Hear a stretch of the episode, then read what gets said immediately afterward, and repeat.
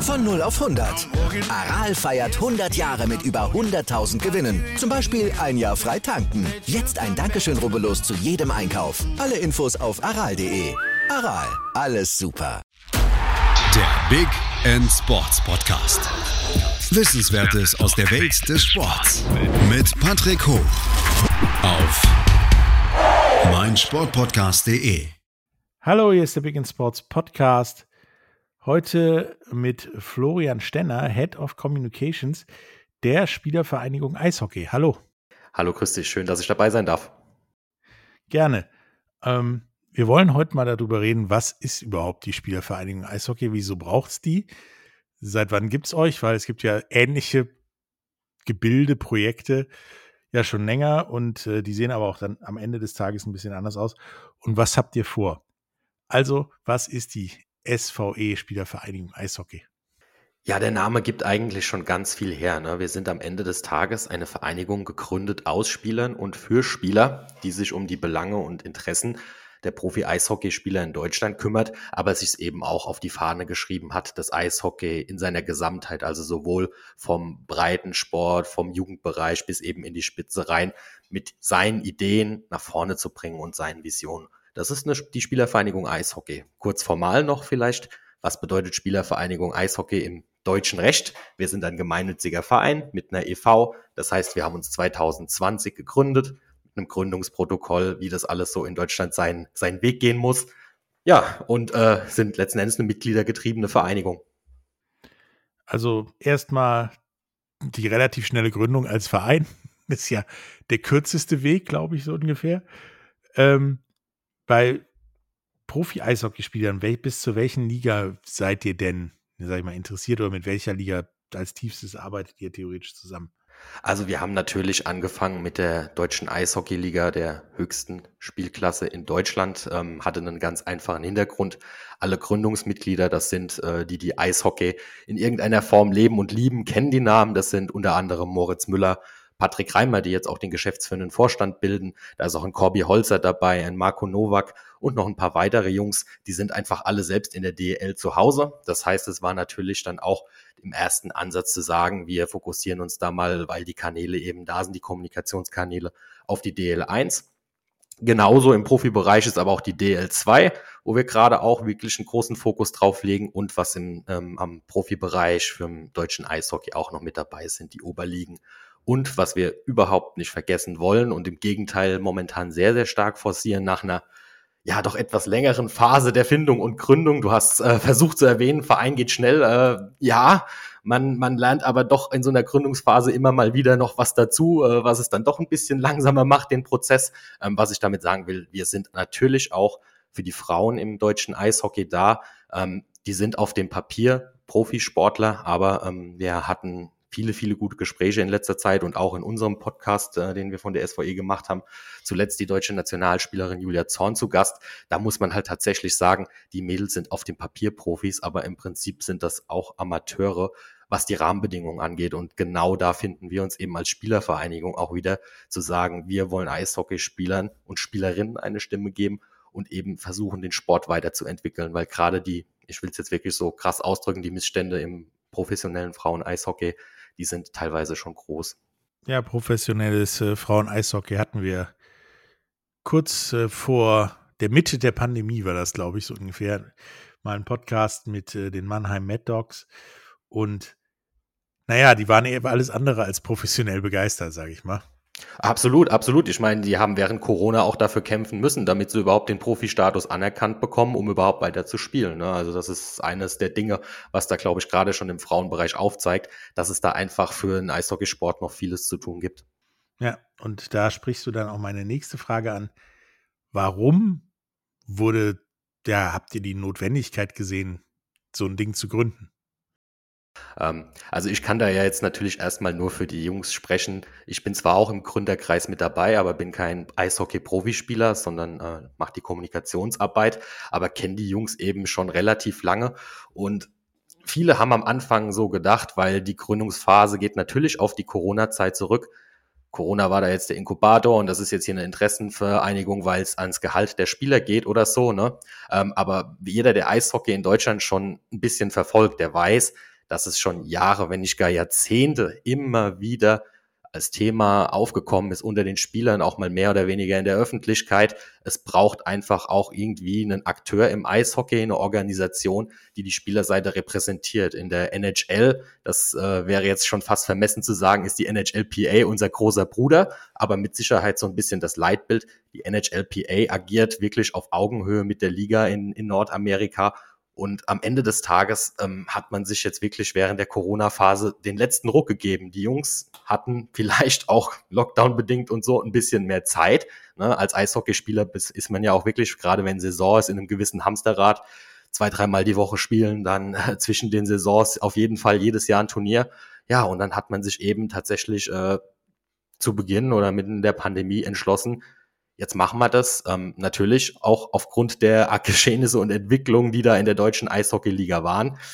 Die Liga, ähm, jeder, der da mal an 2020 zurückdenkt und das verfolgt hat, ähm, das gespielt wurde, das äh, war lange nicht gerade gesichert. Und wir als SVE haben da dann, glaube ich, auch mit unserem Wirken im Hintergrund ähm, unseren Teil dazu beigetragen, dass diese Saison überhaupt zum Fliegen kam. Aber, und das ist auch so in der Vereinssatzung verankert, ähm, uns geht's da wirklich um was mittel- und langfristiges aufzubauen, weil die Themenfelder, was das deutsche Eishockey und vor allen Dingen auch das Profi-Eishockey betrifft, aber auch immer wieder die Rückkopplung zum Amateursport, weil ohne die Amateure gibt's auch kein Profitum, die sind einfach riesig groß. Ne? Da geht's also wirklich um das Thema Karriere nach der Karriere, um die Frühausbildung von Spielern, um die ärztliche Versorgung. Unser, unser Themengebiet ist da wirklich sehr, sehr breit aufgestellt und wir haben versucht, alles, was den Eishockeyspieler und die Eishockeyspielerin vor, während und nach der Karriere in irgendeiner Form tangiert, unter dieses Dach der SVE zu bringen. Ja, du sprachst das ja gerade eben schon an. Die Corona-Pandemie, da war der, wie sag ich mal, Auftritt des Eishockeys und des DDL am Anfang so ein bisschen, wie sage ich das jetzt nicht, stotternd, uneben. Ja. Ähm, und dann habt ihr euch gegründet und wie du sagtest, ihr habt so das Vorbild oder wollt da auch mal hin, wie die NHLPA zu sein. Ohne die geht ja in der NHL nichts. Also wirklich gar nichts. Ja. Die hat ja auch da diesen Spielbetrieb mit dem Turniermodus äh, und so weiter organisiert. Ähm, wie habt ihr denn vor, oder vielleicht habt ihr ja sogar schon einen Zeitplan, so zu werden wie die NHLPA, weil das ist ja, wie du ja auch schon andeutest, ein größeres Ziel, weil die gibt, die gibt's ja jetzt schon seit 1967 und erst seit 75 oder so um den Dreh rum haben die wirklich was zu sagen. Und da kam ja mehr so guter, ich sag mal, britischer Arbeitskampf damit rein, wie Streiken, Lockouts und was es so alles gibt. Eis, äh, Eishockeyspieler, die Streikbrecher waren, gab es auch. Ähm, ich hoffe, das habt ihr nicht vor, aber wie ist euer Weg oder habt ihr da schon noch gar keinen? Also ich hoffe, wir kommen niemals in die Situation, dass sowas wie Streik überhaupt nötig werden würde. Aber ich glaube, wenn man jetzt mal die letzten Monate und Jahre zurückschaut mit Corona, wenn es eine Situation gegeben hätte, wo die Spieler wirklich allen Grund gehabt hätten, aufs Dach zu steigen, weil einfach der Umgang teilweise wirklich schwierig war mit, mit den Spielern, äh, dann haben wir den Punkt schon hinter uns. Ähm, ja, einen Zeitplan, den, den haben, den hat man sich irgendwo schon gesetzt und man hat natürlich gerade in der Gründungsphase so seine Vision gehabt, wo möchte man am, im Jahr eins, zwei, drei stehen. Man hat aber auch ganz schnell festgestellt, ähm, nicht nur im Zuge des formalen Gründungsprozesses, ähm, dass das einfach ein langer Weg ist, ja, der, der Zeit braucht. Also wenn man es mal in die Wirtschaft übertragen würde, dann würde man, glaube ich, bei der SVE von einem äh, Start-up sprechen. das gerne mal äh, Richtung mittelständisches Unternehmen wachsen möchte. Ja, aber wir sind, wir operieren tatsächlich aktuell in den Strukturen eines Vereins. Das heißt, jeder, ähm, der sich in irgendeiner Form äh, in der SVE engagiert, sei das ich oder sei das auch der Moritz Müller, der auch Kapitän der Nationalmannschaft ist und Kapitän der Kölner Haie oder die anderen Jungs, die da Tag für Tag auf dem Eis stehen, die machen das ehrenamtlich. Ne? Also ähm, wäre das alles unser Fulltime-Job, dann wäre das Baby mit Sicherheit schon größer, die Netzwerke größer. Ähm, so haben wir einfach gesagt, wir müssen uns jetzt gucken, dass wir uns nach Marken, als Marke nach außen hin erstmal positionieren, dass jeder im ersten Schritt auch mal genau versteht, was ist die SVE und was möchten wir. Das gilt natürlich auf der einen Seite intern, sage ich mal, für, für die Spielerseite, aber natürlich auch extern für die Öffentlichkeit, alle, die im Eishockey in irgendeiner Form was äh, zu sagen haben oder auch Interesse und Leidenschaft damit verbinden. Das heißt, aktuell sind wir tatsächlich in der Phase, noch Netzwerke aufzubauen. Zur Liga ist der Draht ähm, schon von Tag eins gut aufgebaut. Man hat natürlich sich auch mal äh, in der Wolle, sowohl intern als auch extern, wenn es um Themen geht, wo wir nicht einer Meinung sind.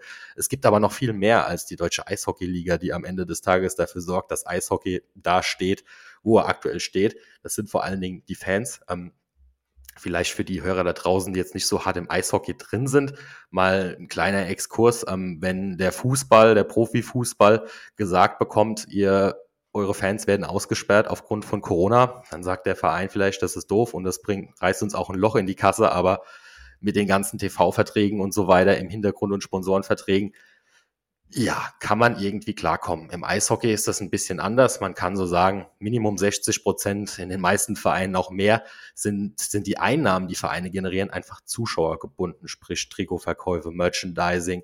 Es ist wichtig, ob der Fan erst eine, eine zweite und eine dritte Bratwurst ist. Das bedeutet einfach, der Fan hat auch einen riesengroßen Stellenwert. Zum einen natürlich macht der die ganze Stimmung in der Halle aus, aber auf der anderen Seite ist er halt auch Kunde in dem Sinne. Und von daher war es uns auch ganz wichtig, uns in Richtung der Fans zu öffnen. Es gibt die DL-Fanbeauftragten, also wirklich in jedem Verein offizielle Vertreter der Fans. Mit denen haben wir einen regelmäßigen Austausch. Wir haben uns jetzt als SVE ähm, auch die Möglichkeit geschaffen, dass wir Fördermitglieder aufnehmen. Das wurde auch sehr, sehr gut angenommen, sprich, dass tatsächlich Fans auch bei uns im Verein eintreten können. Und wir freuen uns da auch wirklich, dass das dann eben nicht nur aus Idealismus der eine Unterschrift unter einem Antrag ist und ein kleiner Jahresbeitrag dafür ähm, an, zu uns als Verein kommt, sondern in der Regel kommen da auch wirklich Ideen, Kritikpunkte, ja, also wir kriegen da Input und das holen wir uns.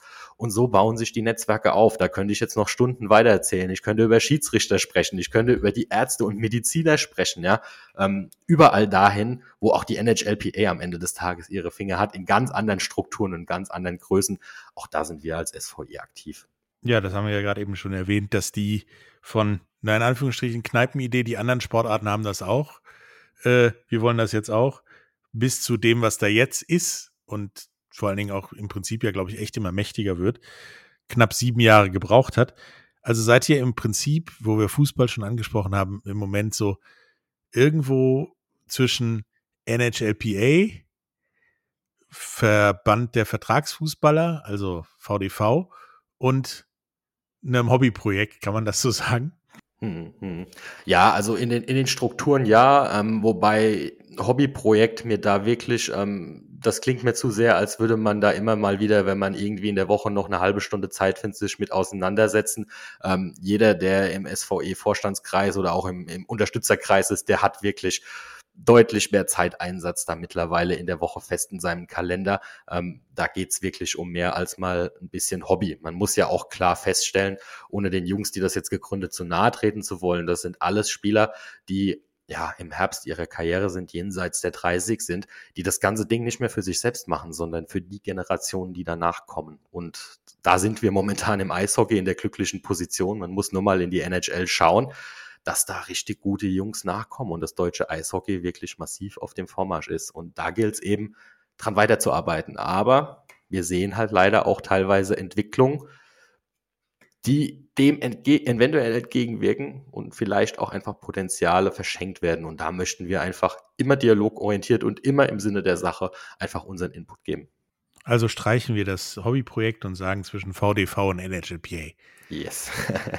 ähm, was schon ein riesen Zwischenraum ist, wenn man bedenkt, dass der VDV, der gibt dir Rechtsberatung und macht den FC arbeitslos und das war's und die NHPA macht alles. Ja, ja, ja ähm, tatsächlich, ja. Bevor wir, ähm, ja, wir machen jetzt eine kleine Pause und dann, wenn wir wiederkommen, reden wir mal genau, was ihr alles macht, wohin ihr wollt und ja, vergleichen auch mal so ein bisschen mit, mit der NHL und so weiter, wo ihr da noch hin wollt und was überhaupt, wo ihr schon festgestellt habt, das wird nie passieren gibt es ja vielleicht auch das ein oder andere Thema. Bis gleich. Wieder live von Ihrem Toyota-Partner mit diesem Leasing-Auftakt. Der neue Toyota Jahreshybrid. Ab 179 Euro im Monat. Ohne Anzahlung. Seine Sicherheitsassistenten laufen mit. Und ja, ab ins Netz mit voller Konnektivität. Auch am Start die Toyota Team Deutschland Sondermodelle. Ohne Anzahlung geht's in die nächste Runde. Jetzt los sprinten zu Ihrem Toyota-Partner.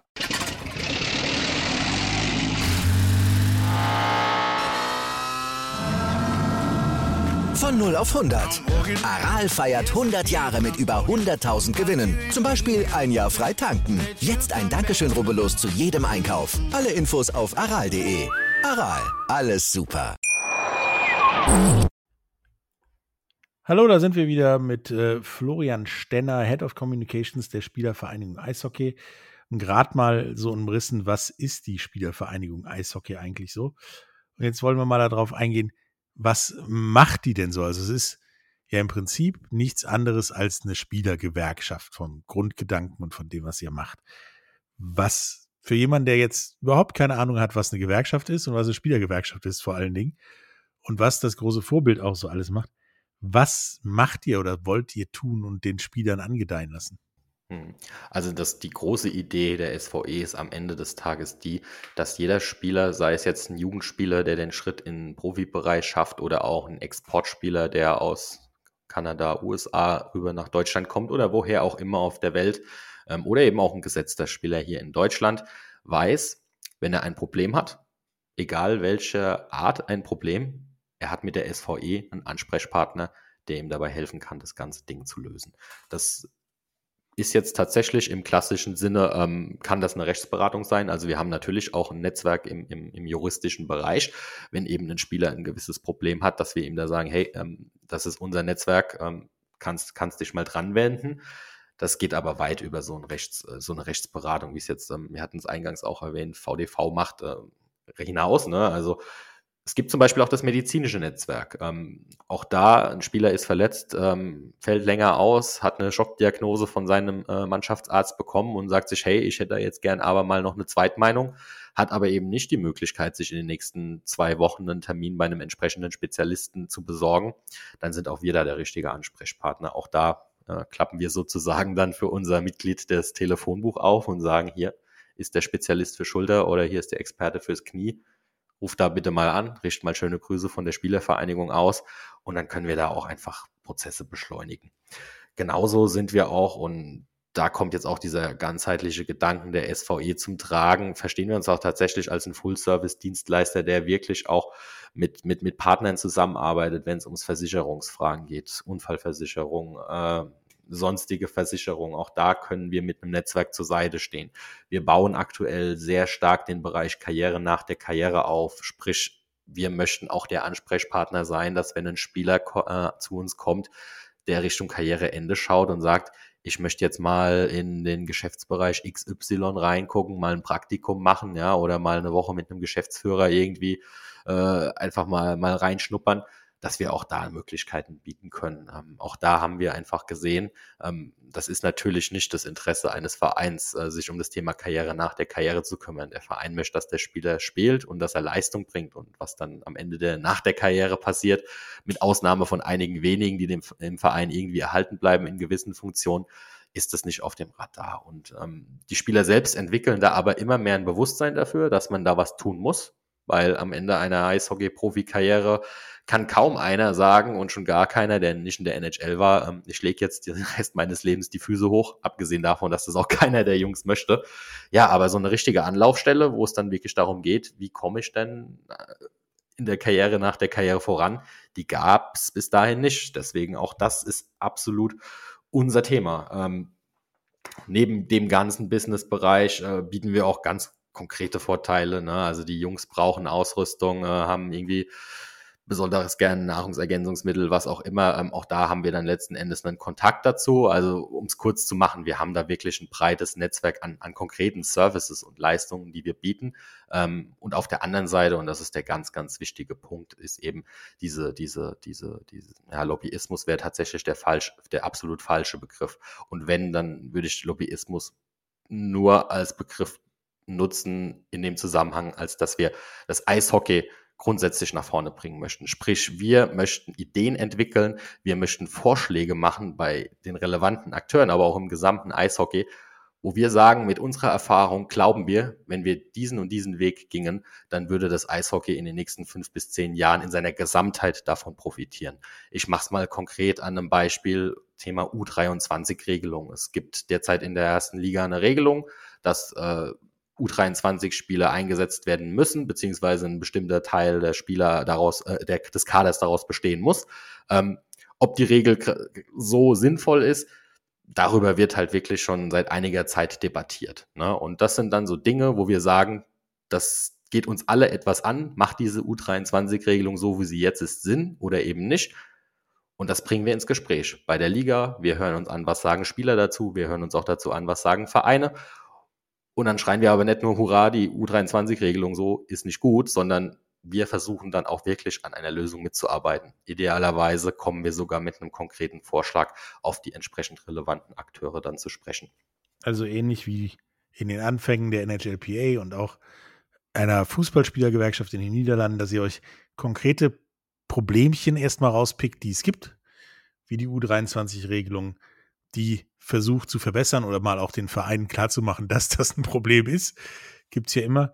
Und ähm, im Zweifelsfall dann auch später sowas wie, wie im niederländischen Fußball, dass du von deinem Gehalt deine Rente bezahlst, die du kriegst bei deinem ersten Profi-Einsatz und dann den Rest deiner Karriere davon was bezahlst. Du kriegst das Geld irgendwann zurück und kriegst eine Rente, damit die Spieler auch eine Karriere nach der Karriere haben und sich dazwischendurch vielleicht auch mal Gedanken machen können und nicht nach dem letzten Spiel direkt gucken ja. müssen, wo sie bleiben. Das ist halt aber gerade im Eishockey ähm, sehr, sehr schwierig. Du sagst, du sprichst da was an, die Jungs sind da schon in einem Hamsterrad. Ich hatte es eingangs schon mal erwähnt. Ne? Also die, die hechzen von Training zu Spiel, wieder Training zu Spiel, zu Turnier. Ähm, vielleicht übernehmen wir da auch so ein bisschen die Position zu sagen, okay, wir haben gerade die Möglichkeit, uns da ein bisschen länger Gedanken drüber zu machen und holen uns dann immer wieder punktuell mal Input rein. Aber das ist natürlich schon so ein Thema.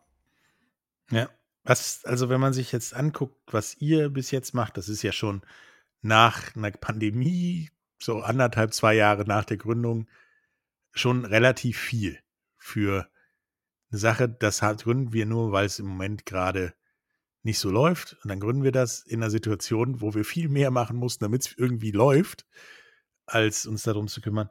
Was sind denn so grundsätzliche Pläne oder Punkte, die ihr vorhabt, die euch vielleicht an euren großen Bruder, großes Vorbild, die NHLPA näher bei ranbringen, weil die machen ja eine ganze Menge, Menge mehr noch. Die machen ja auch, die zertifizieren ja auch äh, Agenten, die kümmern sich um die Gehaltsstrukturen, um wann bekommst du wie viel Gehalt, wann, wann kriegst du eine Rente, ähm, wie viele Spiele darfst du spielen, um, um überhaupt verkauft zu werden.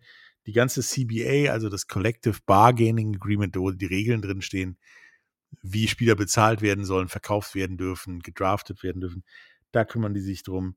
Das Sponsoring von Spielern, das Licensing von dem Gesicht eines Spielers zum Beispiel für, keine Ahnung, Videospiele, Werbung und noch anders. Die ganze Gesundheits-Concussion-Protokoll, was ja in Deutschland eh ein Thema ist in allen Sportarten, was so, ich sag mal, gar nicht existiert oder gefühlt gar nicht existiert und den ganzen anderen Kram. Was, was davon ist euch besonders wichtig oder sind die ersten Top 5 Themen, sage ich mal? Hm.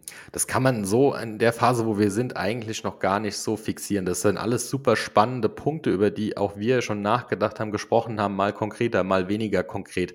Was man da halt aber erstmal feststellen muss, die NHLPA kümmert sich um diese ganzen Punkte auch nur, weil sie aus einer Position heraus agieren wo die Spieler einfach auch eine gewisse Stärke entwickelt haben. Und ich glaube, ähm, in der, in dem Moment sind wir auch noch, dass man uns als Spielervereinigung auch wirklich erstmal noch wahrnimmt. Wir reden hier wirklich für die Profi-Eishockeyspieler in Deutschland. Und wenn das dann wirklich so gesetzt ist, und das passiert eben nicht von heute auf morgen, ne, ähm, dann kann man sich, glaube ich, wirklich über solche Themen unterhalten, aber dann eben auch nicht nur fordern, sondern wirklich unterhalten. Was macht Sinn? Wo wollt ihr, dass wir uns mit einbringen? Wo sollen wir vielleicht auch tatsächlich mal was übernehmen? Ähm, es ist, liegt, glaube ich, gerade auch noch viel daran, die, die Stärke der Spieler erstmal wieder in den Vordergrund zu rücken und den Spielern auch selbst, mal selbstbewusst zu machen, wie stark sie denn eigentlich sind. Ähm, ganz konkretes Beispiel, ähm, wo der Fußballer sich eine Kooperation für ein Instagram-Posting mit einem Werbetreibenden Tausende von Euro für eine Story oder so bezahlen lässt. Da ist es im Eishockey eher noch so, dass sich der Eishockeyspieler darüber freut, dass er ein Produkt umsonst bekommen hat. Ähm, da muss halt, glaube ich, auch im, im, im Kopf noch ein bisschen ein Turnaround stattfinden, damit wir uns wirklich dann in, in so konkrete Dinge bewegen können.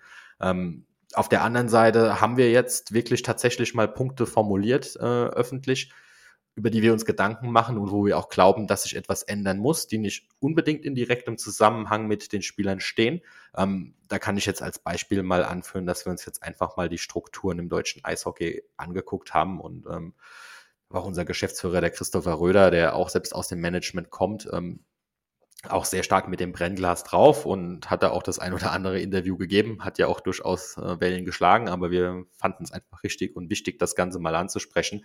Da geht es zum Beispiel um das Thema Unabhängigkeit und Transparenz in den Führungsgremien der Liga. Ähm, da glauben wir, dass sich einfach in Richtung Transparenz und Compliance ein bisschen was tun sollte. Ähm, nicht nur, weil wir als SVI Hockey fordern, dass wir jetzt irgendwie bei jedem Gesellschafterausschussmeeting oder so am Tisch sitzen. Natürlich möchten wir das, aber wir sehen das wirklich auf einer, auf einer Metaebene. Ähm, in dem Zuge würden wir uns auch tatsächlich mehr, mehr sportlichen Sachverstand in, in entsprechenden Gremien wünschen mehr Mitsprache, nicht nur für uns, ich habe es schon angedeutet, ich glaube auch oder wir glauben auch, dass äh, Fanvertretung äh, oder eben auch Vereine da deutlich mehr in Entscheidungen einbezogen werden können, als das aktuell der Fall ist. Was ein ganz großes Thema ist, sowohl auf Spielerseite, ich hatte es eben schon erwähnt mit dem Beispiel des Instagram-Posts vom Werbetreibenden, ist das Thema Marketing, ja, Sponsoring, Vermarktung.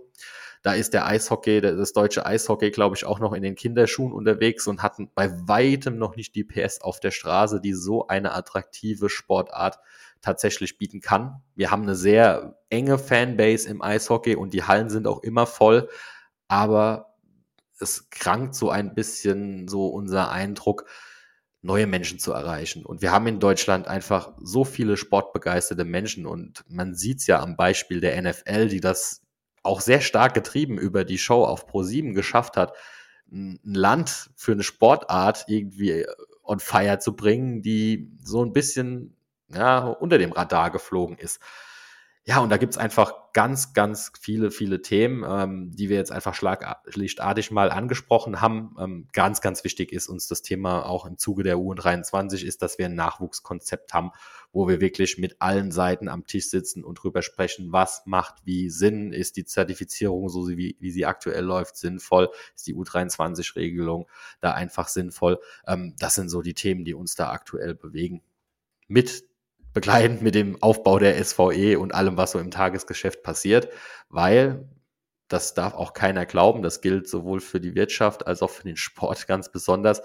Corona ist jetzt irgendwie so gefühlt aus all unseren Köpfen raus. Es ist warm, es ist schön, es ist Sommer. Wir dürfen wieder in die Hallen und Stadien. Das Thema wird uns noch begleiten, mindestens eins, zwei Jahre. Klar, und äh, ich glaube auch, auf was da uns begleiten wird, ist keiner so richtig vorbereitet. Deswegen ist es, glaube ich, ganz gut, dass es im Eishockey und in ein paar anderen Sportarten sowas wie euch gibt, die sich das System auch immer mal angucken, läuft es überhaupt so, wie ihr denkt, dass es läuft, läuft und da auch ja den Hebel zu haben, da gewisse Dinge zu verändern oder einfach zu sagen, ja, es läuft gut. Können wir so weitermachen, was ich, glaube ich, in der Mehrzahl der Fälle bezweifle, dass so ein Urteil kommt. Ähm, du hast Nachwuchsförderung angesprochen. Ist Eishockey-Nachwuchs in Deutschland ja so ein, so ein Ding zwischen, ich versuch's hier und kämpfe mich richtig hart ran oder ich gehe nach Nordamerika und kämpfe mich dadurch und komme ja eigentlich mit meinem Zwilling quasi zurück und bin besser als der Zwilling oder werde besser eingeschätzt. Ähm, habt ihr da ein, ein, Konzept schon oder eine Idee, wie man das vielleicht besser machen kann? Hm. Ähm, es gibt definitiv Ideen, äh, die sind aber noch nicht so weit spruchreif, als dass ich die hier jetzt exklusiv vermelden könnte. Was aber ganz, ganz wichtig ist und was leider auch immer wieder in allen, in allen Sportarten auch dasselbe Problem ist, wo sich, glaube ich, viel zu wenig Gedanken drüber gemacht ist, wird. Und da ist Eishockey besonders dramatisch von betroffen, ist das Thema, wie kriegen wir mehr Breite in das ganze Ding. Weil am Ende brauchen wir breite Jugend, um dann in der Spitze auch was rauszuentwickeln können. Und Eishockey hat nun mal ja, zwei ganz große Nachteile im Vergleich zu Fußball oder anderen Hallensportarten. Eishockey ist teuer. Das bedeutet eine Ausrüstung äh, im Eishockey, wenn dein Kind Eishockey anfängt, ist nicht ganz billig. Und zum anderen braucht es eine Eishalle. Und die Zahl der Eishallen in Deutschland sind im wer mal in Kanada oder so war, äh, der, der wird feststellen, so viele Eishallen gibt es in Deutschland gar nicht. Und dann müssen wir uns auch ganz konkret die Frage stellen, in was für einem Zustand sind diese Eishallen und wie lange wird es die denn überhaupt noch geben? Ähm, das sind wirklich konkrete Themen, die dann wiederum Vereine, sowohl Profivereine wie auch Amateurvereine treffen, wo dann aber auch sofort die Politik mit ins Boot kommt, all dieweil Hallenbetreiber sind in den seltensten Fällen die Vereine, sondern das sind dann eher die Kommunen, ja, oder, oder, oder andere Organisationen. Und da müssen wir uns eben tatsächlich Gedanken machen, wie schaffen wir es, im Breitensport Eishockey stärker zu positionieren. Du sprachst dieses Problem mit den Hallen an. Ich meine, in anderen Ländern kann man sich ein neues Haus mit einem Grundstück und einer kleinen Eishalle daneben kaufen für den Wert eines hiesigen Einfamilienhauses.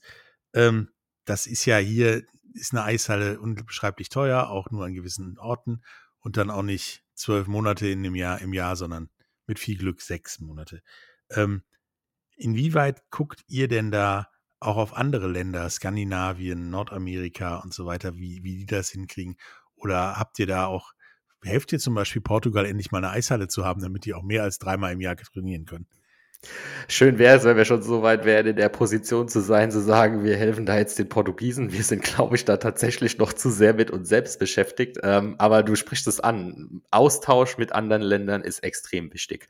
Und klar, wir reden auch und wir haben da auch einen super Kontakt zu NHLPA, wo wir uns regelmäßig austauschen. Aber das betrifft besonders den Moritz Müller und den Patrick Reimer als geschäftsführende Vorstände, aber auch den Christopher Röder. Wir sind in extrem engem Austausch mit der Dachregion. Sprich, wir, es gibt in der Schweiz und in der Österreich gibt's ja auch Spielervereinigungen. Die sind auch aufgrund dessen, dass es schon ein bisschen länger gibt, teilweise einfach weiter. Ähm, da gibt es einen totalen Austausch auf, auf verschiedensten Ebenen. Ähm, das ist einfach richtig und wichtig, dass wir uns da austauschen. Ja, bevor wir jetzt so langsam zum Ende kommen, habe ich da noch zwei Fragen. Und zwar die eine, so die Klassikerfrage, die ihr wahrscheinlich auch zum Schulabschluss gestellt bekommen habt. Wo siehst du dich oder seht ihr euch in zehn Jahren?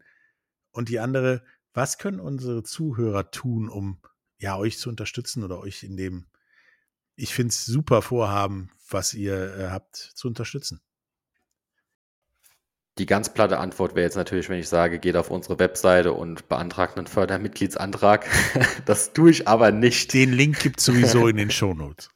Ja, es ist natürlich cool, wenn jeder, der das Ganze macht, das Ganze tut. Aber ich glaube, viel wertvoller wäre, besucht mal ein Eishockeyspiel. Wenn ihr das sowieso schon tut, dann nehmt eure fünf besten Freunde mal mit zu einem Eishockeyspiel es kommt gerade durch die WM und auch teilweise durch Sport 1 und so, es kommt Eishockey im Free TV und man kann sich das auch angucken, aber ich sag jedem, der Eishockey noch nicht gesehen hat, das muss man mal in der Halle sehen. Das ist äh, ein anderes Feeling, das ist ein anderer Sport. Von daher, damit tut ihr dem Eishockey einen ganz großen Gefallen. Und wenn es euch gefällt und ihr vielleicht sogar Eltern seid, dann schickt euer Kind auch, auch mal zum Hockey. Das wäre meine ganz große Bitte an euch da draußen, die ihr zuhört. Und die Frage zwei, wo sehe ich die SVE oder wo sehen wir uns als SVE in zehn Jahren? Zunächst einmal muss man, glaube ich, so bescheiden sein und hoffen, dass es uns als SVE dann auch in zehn Jahren noch gibt. Ähm, Davon gehe ich mal aus. ich bin da auch sehr optimistisch, aber ich würde da jetzt ungern ein Bild zeichnen, dass wir in zehn Jahren mit 40 Mitarbeitern und äh, was weiß ich nicht alles äh, an die NHLPA rankommen, sondern man muss wirklich bescheiden sein, sagen, uns muss es als Verein geben, uns müssen im Idealfall, das wäre vielleicht so ein kleiner Wunsch, es muss so eintreten, dass jeder Spieler, der in irgendeiner Form im deutschen Profi-Eishockey anfängt, Fuß zu fassen, dass der als allererstes bei der SVE anruft und sagt, ich möchte bei euch Mitglied werden. Ähm, das wäre ein super Punkt.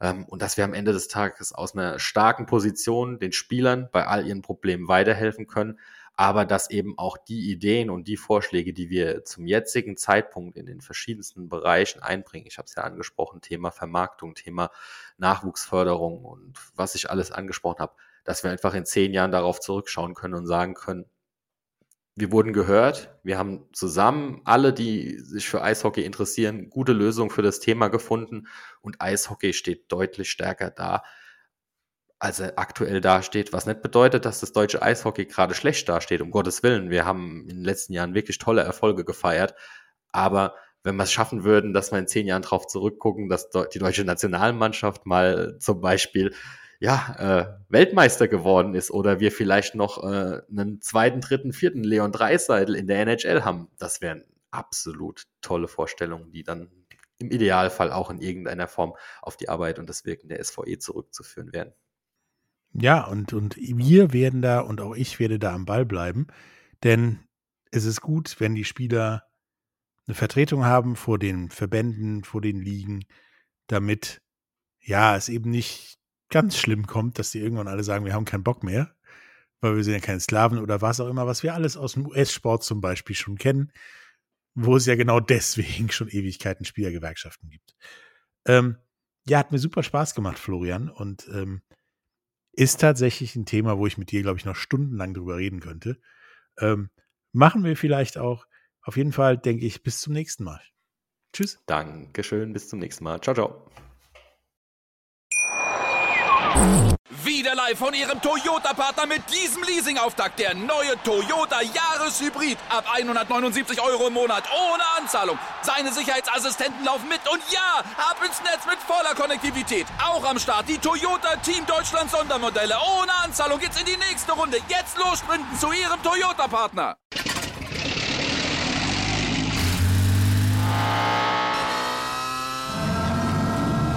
Von 0 auf 100. Aral feiert 100 Jahre mit über 100.000 Gewinnen. Zum Beispiel ein Jahr frei tanken. Jetzt ein Dankeschön, rubbellos zu jedem Einkauf. Alle Infos auf aral.de. Aral, alles super. Dir hat dieser Podcast gefallen? Dann klicke jetzt auf Abonnieren und empfehle ihn weiter. Bleib immer auf dem Laufenden und folge uns bei Twitter, Instagram und Facebook. Mehr Podcasts aus der weiten Welt des Sports findest du auf mein Sportpodcast.de.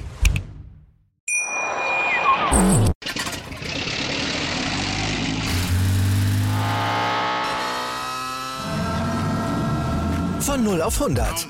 Aral feiert 100 Jahre mit über 100.000 Gewinnen. Zum Beispiel ein Jahr frei tanken. Jetzt ein Dankeschön, rubbellos zu jedem Einkauf. Alle Infos auf aral.de. Aral, alles super. Wie viele Kaffees waren es heute schon? Kaffee spielt im Leben vieler eine sehr große Rolle. Und das nicht nur zu Hause oder im Café, sondern auch am Arbeitsplatz. Dafür gibt es Lavazza Professional. Kaffee am Arbeitsplatz, der genauso lecker schmeckt wie in eurem Lieblingscafé. Die perfekte Kaffeelösung für jede Art von Unternehmen. Klein, mittel, groß. Ihr habt auf jeden Fall einen Kaffee, der schmeckt. Die richtige Motivation für eure Arbeitstage. Alle Infos zu Lavazza Professional findet ihr auf lavazzapro.de mit allen Kaffeelösungen für euer Büro. Ich habe mich natürlich schockverliebt, weil die war wirklich ganz, ganz klein. So begann die Mensch-Hund-Beziehung zwischen Christina und Tierschutzhund Frieda. Und wie es danach, nach dem ersten Moment der Verliebtheit, so weiterging und welche Klippen es danach zu umschiffen galt, das hört ihr in der neuen Ausgabe von Iswas Dog, dem Podcast für harmonische Mensch-Hund-Beziehungen. Iswas Dog? Mit Malte Asmus. Überall, wo es Podcasts gibt.